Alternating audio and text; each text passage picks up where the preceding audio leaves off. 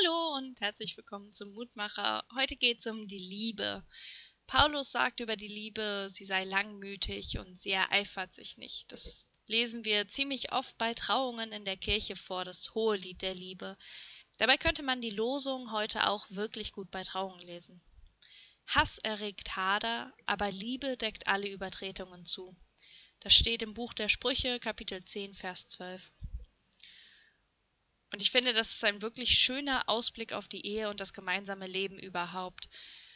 Aber ich beginne mal von vorne. Ich selber wusste gar nicht so genau, was eigentlich Hader ist. Also habe ich erstmal den Duden genommen, aufgeschlagen, nachgelesen und jetzt weiß ich, Hader ist ein über längere Zeit schwelender, mit Erbitterung ausgetragener Streit oder Zwist. Und das kenne ich natürlich, gerade mit Menschen, mit denen ich zusammenlebe. Wenn ich von meinen Mitbewohnerinnen im Studium genervt war, dann schwelte wirklich langsam der Ärger. Auch über Kleinigkeiten wie eine zu laut aufgemachte Tür. Darin war meine Mitbewohnerin ganz wunderbar. Und nach einer Zeit endete das auch in unserer WG immer in einem großen Streit.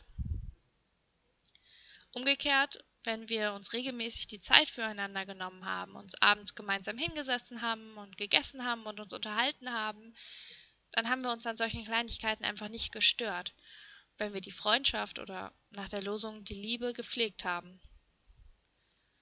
Genauso gilt das ja für jedes Zusammenleben. Die Liebe braucht Pflege, aber dann funktioniert es auch.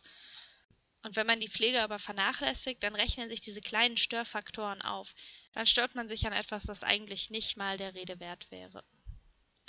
Dann wird aus den Kleinigkeiten nach und nach ein großer Streit. Ich bete. Lieber Gott, sich einander in Liebe zuzuwenden, ist schwere, nie endende Arbeit. Aber wenn wir sie nicht tun, verlieren wir im schlechtesten Fall Menschen, die uns wichtig sind und auch im besten Fall macht uns der Streit nicht glücklich. Hilf uns immer wieder den Ausgleich miteinander zu suchen. Hilf uns die Liebe wach zu halten. Hilf uns, dass wir einander mit Liebe begegnen, heute und alle Zeit. Amen. Das war's für heute. Tschüss und bis zum nächsten Mal.